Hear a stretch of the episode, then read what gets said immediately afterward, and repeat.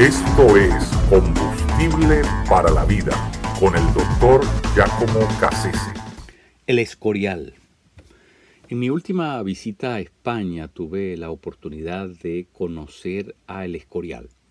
Eh, el Escorial es un complejo inmenso de edificios eh, construidos por eh, Felipe II por allá en la segunda mitad del siglo XVI el, sitio eh, donde está sentado este complejo impresionante eh, se llama San Lorenzo del Escorial y de ahí proviene el nombre, ¿verdad?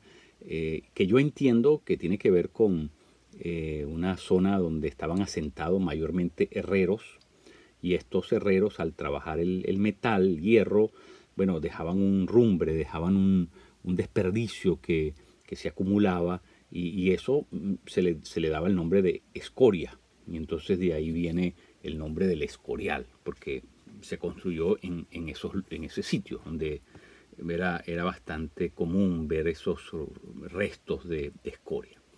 Eh, una cosa muy, muy impresionante es el hecho de que estar allí me permitió confirmar ¿verdad? dos cosas. Uno, eh, porque en su tiempo se consideró la octava maravilla del mundo, eh, esa, esa obra arquitectónica.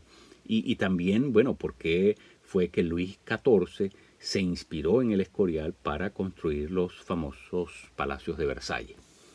Eh, en todo caso, es impresionante, faraónico, es eh, quien, quien disfruta del, arte y de la historia. Eh, bueno, tiene una parada obligatoria en, el Escorial. Realmente es impresionante porque llegó de alguna manera a ser algo así como el centro de poder de, España eh, hacia fines del, siglo XVI y de ahí en adelante por muchos años más.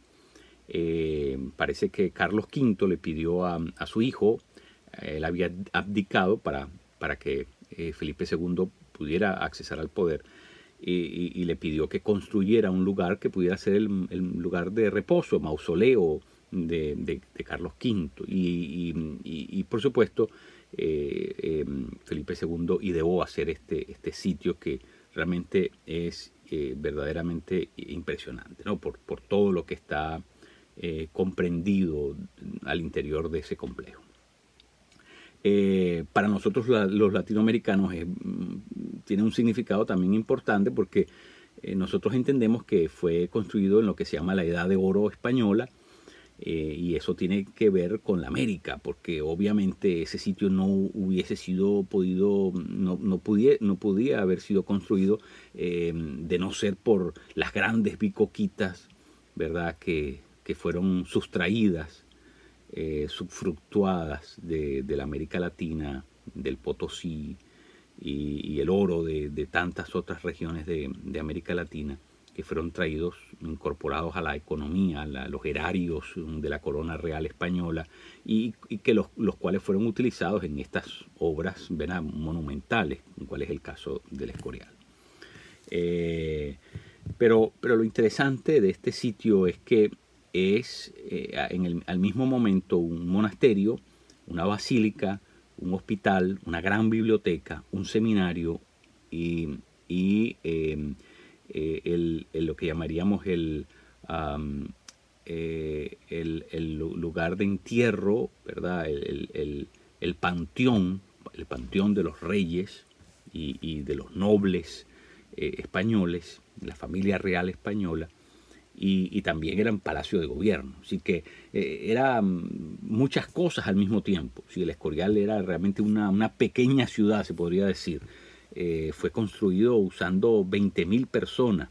Eh, se comenzó a construir en el 1563. Eh, antes había sido, por supuesto, planificado por alguien que había trabajado nada más y nada menos bajo las órdenes de Miguel Ángel en la construcción de la Basílica de San Pedro. Un, hombre que se llamaba Juan, Juan, Juan de Toledo, eh, este hombre eh, fue clave, fue, ¿verdad? Juan, eh, Juan de Herrera y, Juan Bautista de Toledo fueron los, los encargados de, llevar a término esa, esa monumental obra.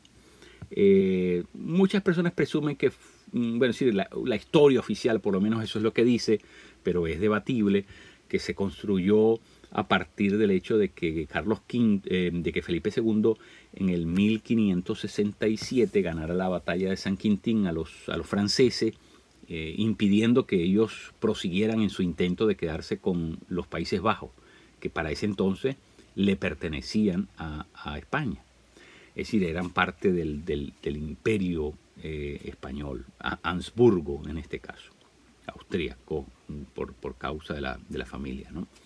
Eh, en, todo, en todo caso, el asunto es que eh, e, e, el, Escorial llegó a ser un centro importante de poder en, Europa. Y, y, y, realmente ir a visitarlo es